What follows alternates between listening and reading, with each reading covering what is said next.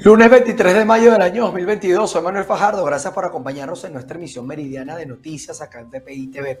Vamos a comenzar. En lo que va del año 2022 en el estado de Trujillo, dos personas resultaron detenidas por presunto tráfico y venta de medicamentos. El gobernador de esta región asegura que siguen las investigaciones para desmantelar estas bandas. Saludos, hacemos este contacto desde el estado Trujillo. El gobernador de la entidad, Gerardo Márquez, informaba a través de sus redes sociales sobre la detención de un trabajador proveniente del hospital de Valera por presuntamente estar inmerso en lo que sería el delito de venta y sustracción de productos e insumos médicos. Seguimos luchando contra las mafias de los hospitales. Aquí cayó otro delincuente del Hospital Universitario de Valera. Material quirúrgico que llega para los pacientes y que es extraído para vender en algunas clínicas. No vamos a permitir mafias en Trujillo ningún hospital. Vienen sorpresas, seguimos luchando contra las mafias.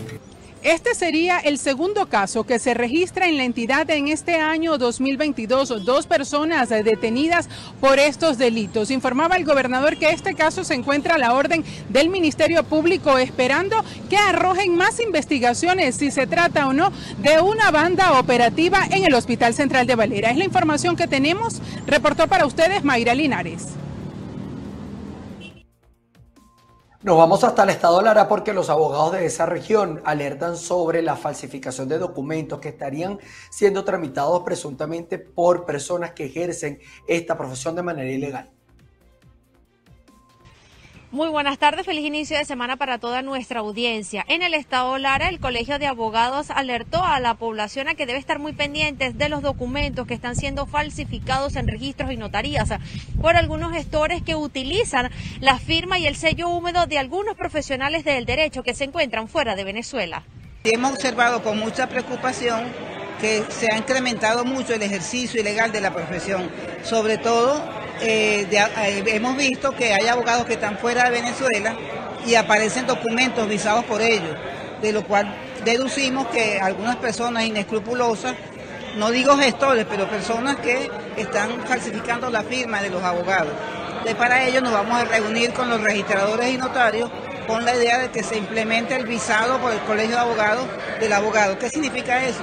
Que cuando llegue cualquier documento a cualquier oficina pública firmado por un abogado debe pasar primero por el colegio de abogados para, el colegio para que el colegio certifique que sí es la firma del abogado. Pero porque eso, la verdad que el, dueño, el daño no es al abogado, el daño es a la comunidad, porque están prestando servicio a gente que no tiene la debida preparación.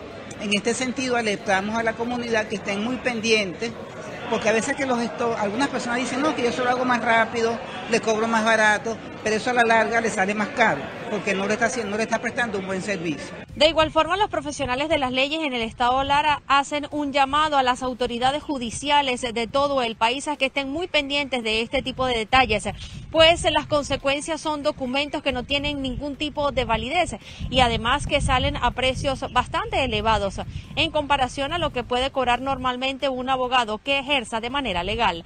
Desde Barquisimeto en el estado Lara reportó para ustedes Andreina Ramos.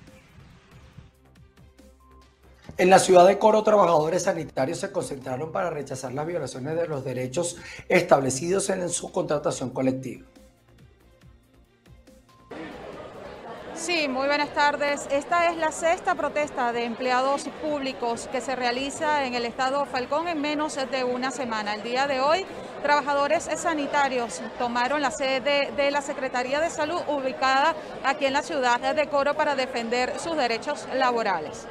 En el día de hoy estamos de nuevo los trabajadores en una asamblea informativa para todos los trabajadores y trabajadoras de la salud, ya que la Oficina Nacional de Presupuesto y el Ministerio de Planificación, a través de su ministro eh, Ricardo Menéndez, eh, no quieren reconocer el acta firmada el 17 de junio del 2021 y quieren presentar un mamotreto de convención colectiva eh, a imagen y semejanza de, de ese ministerio y de esa Oficina Nacional de Presupuesto y no a imagen y semejanza de las discusiones que hemos tenido los trabajadores todos estos años en defensa de nuestros derechos y en defensa de la progresividad y la intangibilidad de nuestros beneficios.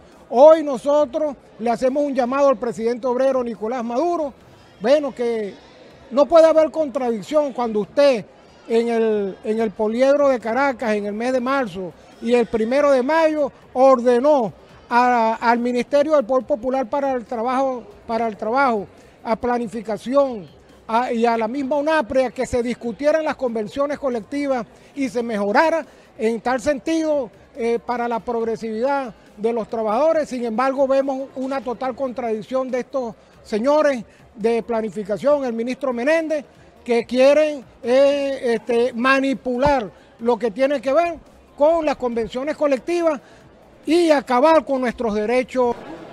Vale resaltar que aquí en el estado Falcón existen al menos unos 7 mil trabajadores que dependen del Ministerio de Salud. Es parte del reporte que tenemos a esta hora desde esta región. Volvemos nuevamente a la emisión meridiana de Noticias BPI TV.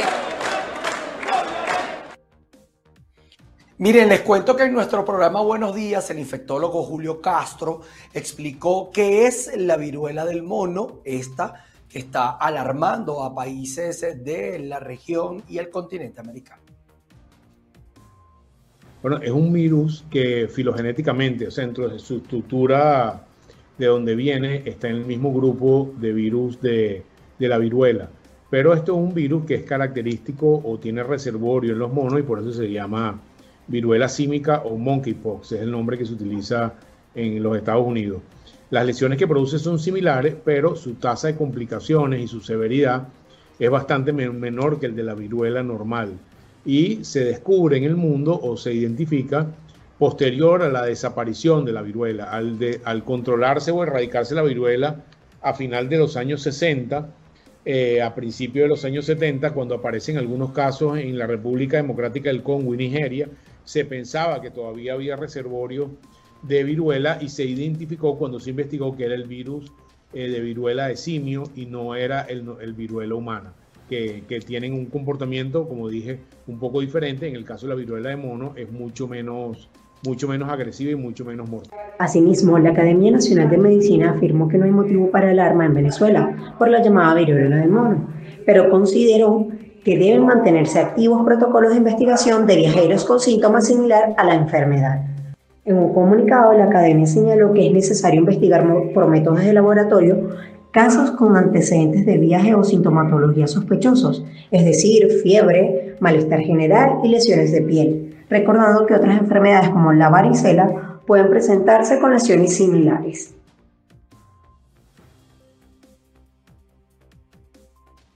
La alcaldía del municipio Chaguaramas en el estado Guárico denunció ante el Ministerio Público presuntos hechos de corrupción efectuados presuntamente por el alcalde del Partido Socialista Unido de Venezuela, Manuel García.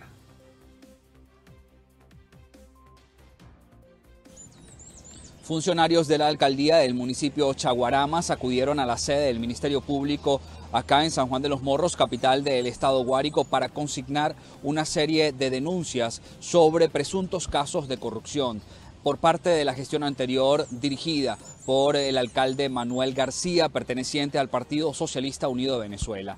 Entre estas denuncias ellos destacan el cobro total de obras que hoy se encuentran inconclusas.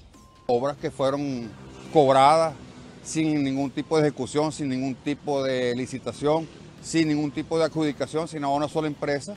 Eh, no fueron ejecutadas las obras, no, no se dieron nada, no, carecen de, toda la, normativa, quedaron unas inconclusas, otras que no hicieron ningún tipo de, reparación ni de lo que estaba destinado a la obra y fueron cobradas en su totalidad. Las obras emblemáticas, una obra emblemática que, fue cobrada en su totalidad es la rehabilitación y reconstrucción de un infocentro que tenemos en Chagorama, se llama Carlos Coronado, el cual no le hicieron absolutamente nada y la obra fue cobrada en su totalidad como que si fuese sido ejecutada. Otra obra que quedó inconclusa, que cobraron todo el dinero, eh, fue una rehabilitación de una, de una eh, agua, de agua servida y pues el municipio hoy día estamos padeciendo de toda la, corriente de aguas negras en la calle y la obra fue ejecutada y supuestamente cobrada. Pues. Hay obras que estamos hablando de, de 130 millones de bolívares en aquel entonces, otras que están de 8 mil dólares cuando ya en un plato de, de, de las divisas, hay otras que cursan en 12 mil dólares, son cobras más o menos de envergadura y que fueron cobradas en su totalidad y no tenemos ningún tipo de respaldo. En estos documentos consignados también destacan la denuncia sobre la venta irregular de más de 40 vehículos que según la gestión anterior se encontraban inoperativos. Con respecto a lo que nosotros hemos eh, estudiado y hemos visto, pues vemos que hay unos elementos de convicción que pueden dar para un posible enjuiciamiento de la administración anterior. Dentro de ello tenemos la venta irregular de 45 vehículos que fueron desincorporados de manera irregular, violentando todo tipo de, de, del derecho, todo tipo de la norma y ocasionando un daño patrimonial al municipio que conlleva lo que es una estafa al municipio. Los, los vehículos eran propiedad del municipio, todo, totalmente el municipio era de, de diversas. Supuestamente ellos dicen que estaban en desuso, pero estaban plenamente usados, estaban en, en recuperables. No tenemos un vehículo donde, donde trasladar a nadie, absolutamente nadie. La alcaldía no cuenta con un vehículo, un, un, con un cisterna, no contamos con absolutamente ningún tipo de vehículo automotor, ni una moto, absolutamente nada. De acuerdo con estos funcionarios que forman parte de la gestión del alcalde José Gregorio Requena, electo por la oposición en las pasadas elecciones regionales, están en el lapso de tiempo para aplicar este tipo de denuncias. Ellos esperan que los funcionarios, las autoridades del Ministerio Público lleven a cabo este proceso como lo establece las leyes venezolanas. En Guárico, Venezuela, Jorge González. Nos vamos hasta el estado Mérida porque la alcaldesa del municipio Andrés Bello denunció presuntos actos de irregularidad en la anterior gestión. Vamos a escuchar el reporte. Amigos de BPI en el estado Mérida, la alcaldesa del municipio Andrés Bello, perteneciente a la oposición, denunció el mal uso de recursos por parte de la alcaldía saliente, la cual pertenecía al Partido Socialista Unido de Venezuela. Escuchemos parte de las declaraciones. Bueno, actualmente como alcaldesa de este hermoso municipio Andrés Bello, estoy haciendo público la denuncia sobre materiales que se han estado utilizando en papeles, que es un material o un dinero del municipio Andrés Bello. Yo como representante hago responsable a toda la gestión saliente de todo este dinero que fue utilizado para embellecer a este municipio, para darle fortalece, fortalecimiento, darle prosperidad a las calles, a la salud, a la educación, a las viviendas y no tenemos nada de eso. Recibí una alcaldía devastada y estoy haciendo la denuncia públicamente y a través de la Contraloría y Fiscalía voy a llevar esto hasta las últimas consecuencias, porque aquí se manejó de mala manera un material, un bien que es del municipio. Y aquí estoy yo para defender al pueblo. Lo que es del pueblo tiene que venir para el pueblo y aquí van a pagar. La alcaldesa aseguró que defenderá hasta las últimas consecuencias los recursos que pertenecen a la población de la Zulita. Con esto despedimos este contacto informativo. Reportando desde el Estado Mérida, soy José Gregorio Rojas, BPI TV. Trabajadores del sector educativo en Carabobo esperan por electrodomésticos de mi casa bien equipadas cancelados hace más de cuatro años. Consignaron ante la Fiscalía número 13 evidencias de que presuntamente el secretario de la Junta Administradora del IPASME se benefició a través de particulares.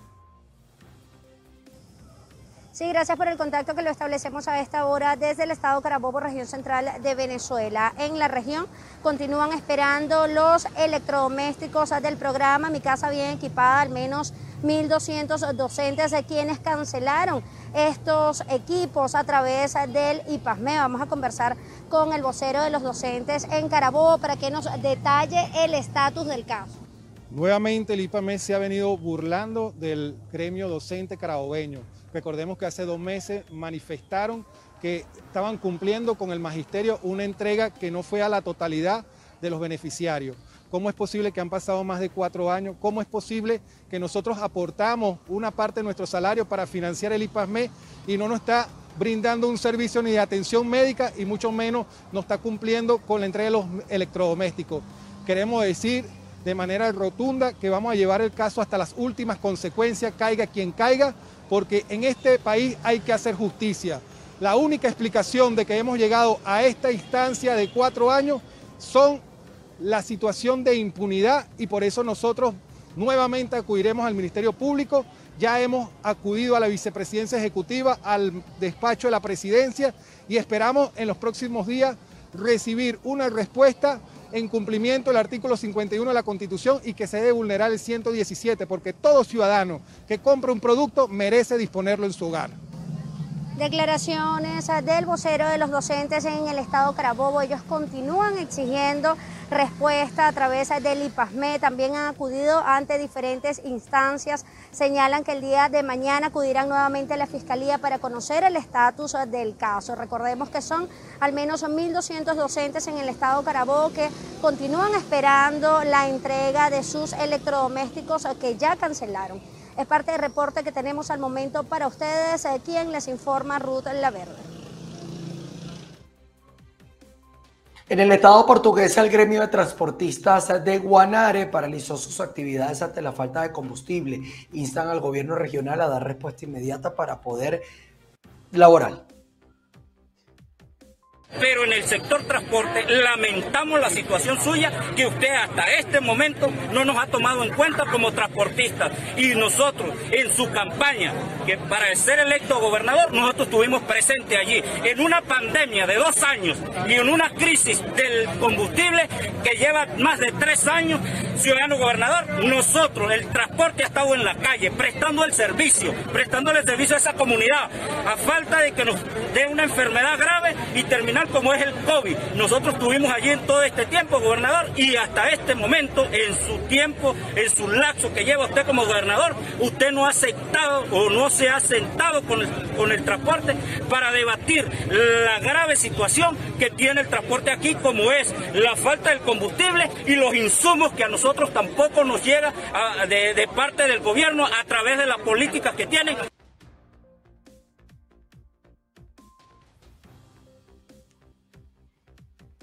Con esta información desde el Estado portugués, nosotros establecemos nuestra primera pausa comercial. No se aparten, hay más para ustedes.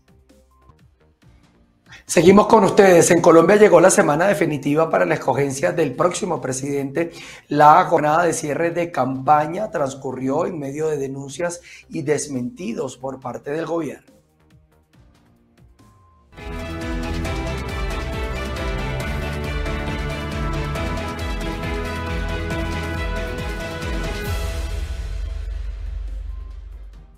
El presidente de la República, Iván Duque, y el ministro del Interior, Daniel Palacios Martínez, desmintieron los rumores de supuesta suspensión de las elecciones, tal como lo advirtió el candidato de la izquierda, Gustavo Petro. Yo aquí convoco en esta plaza pública, en esta calle, de multitudes llena, a todas las campañas políticas actualmente en competencia a la campaña de Sergio Fajardo, a la campaña de Rodolfo Hernández, a la campaña del pacto histórico a ponerse en alerta. Frente a la posibilidad planteada por el candidato de la izquierda, el jefe de Estado Iván Duque respondió desde Davos, a donde asiste al Foro Económico Mundial, que en Colombia hay una democracia sólida y llamó a votar masivamente este domingo 29 de mayo. Por favor, por favor. Nosotros tenemos una democracia antigua, una de las democracias más antiguas de América Latina, instituciones fuertes, sólidas. Aquí a nadie le puede pasar por la cabeza que se van a suspender las elecciones o que se van a dar golpes de Estado. Yo soy un demócrata, he sido un demócrata, he denunciado dictadores, por eso denuncié a Nicolás Maduro, por eso también siempre denuncié los, eh, las velidades dictatoriales de Hugo Chávez. Así que aquí con toda claridad tenemos una democracia vibrante y vamos a ver la próxima semana unas elecciones donde todo el pueblo colombiano tiene que salir a votar y a votar bien. En cuanto a la invitación realizada por Petro a reunirse, le respondieron a través de Twitter los candidatos Rodolfo Hernández y Sergio Fajardo. Hernández dijo que no se prestará para secundar la denuncia porque considera irresponsable asumir hechos inexistentes como ciertos. Fajardo, en un corto trino, desestimó el rumor e insinuó que se trata de una cortina de humo. Por su parte, Federico Gutiérrez, desde su cierre de campaña en Medellín, también restó importancia a las palabras de Petro. Eso es puro cuento de los que realmente sí ponen en riesgo la democracia. Aquí, ¿quién va a aplazar una elección, por Dios? en ocho días, la gente ya ha votado y se sabrán los resultados que mostrarán que vamos a ganar la presidencia. En otro sentido, se seleccionó la firma Datasis Group para auditar el software electoral. Sin embargo, el expresidente Andrés Pastrana advirtió en una carta dirigida al presidente Duque que el golpe de Estado está dado y exigió aclarar la presunta cercanía de Petro con el registrador y con la empresa que provee el software electoral. Entre tanto, los 972.764 colombianos que residen en el exterior desde hoy pueden votar en 67 países. En el caso de quienes viven en Venezuela pueden sufragar en tres puestos de votación en norte de Santander, uno en La Guajira y otro en Guainía, además de un sexto en el departamento de Arauca. El único inconveniente que se ha presentado ha sido en Shanghái, China, donde hay fuertes restricciones para prevenir el coronavirus. Allí no se ha podido iniciar la jornada. En Bogotá, Miguel Cardosa, BPI TV.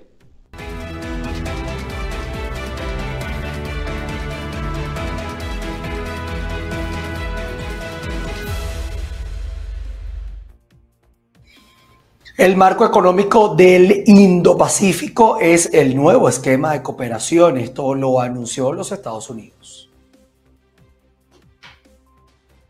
Estados Unidos, Japón y otros 11 países oceánicos y del sudeste asiático crearon el marco económico del Indo-Pacífico. Se trata de un nuevo esquema de cooperación regional para promover el comercio y la inversión entre los socios. Cabe destacar que la economía de estos países representan el 40% del Producto Interno Bruto Mundial. El anuncio estuvo a cargo del presidente Joe Biden durante su visita a Japón. Los otros países integrantes son Australia, Brunei, Corea del Sur, India, Indonesia, Filipinas, Malasia, Nueva Zelanda, Singapur, Tailandia y Vietnam. Asimismo, Biden, junto al primer ministro japonés Fumio Kishida, afirmó una estrecha cooperación hacia el comportamiento de China que calificaron como coercitivo y además representa un desafío para la seguridad de Japón y Estados Unidos, por lo que vigilarán las acciones militares de China y también las maniobras conjuntas con Rusia. Por otro lado, el mandatario estadounidense señaló que ayudaría a Taiwán en caso de ser atacado por China.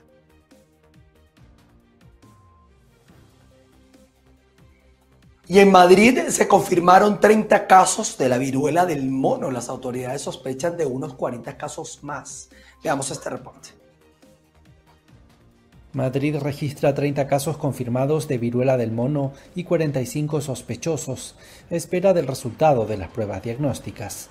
El trabajo de las autoridades sanitarias se centra ahora en encontrar los primeros casos para cortar las cadenas de transmisión. La mayoría de los positivos en la región están asociados a una sauna de la capital que fue clausurada el pasado viernes. Según ha explicado este domingo el consejero de Sanidad de la región, Enrique Ruiz Escudero, se están estudiando posibles nexos entre los contagios detectados en Madrid y en Canarias. Eso es lo que se está buscando, ¿no? si existe vínculo entre los dos focos, hay que valorar las fechas de cuando se produjo eh, la, fiesta en, Canarias, que es de donde eh, parece que parte, y luego pues eh, también en la zona madrileña. La enfermedad suele causar fiebre alta que deriva rápidamente en erupciones cutáneas. El riesgo de contagio se produce en toda persona que haya tenido contacto físico cercano con personas ya enfermas. Su transmisión se produce a través del contacto con heridas, fluidos corporales, gotículas y material contaminado. Su periodo de incubación habitual es de 6 a 13 días, aunque puede llegar a las 3 semanas.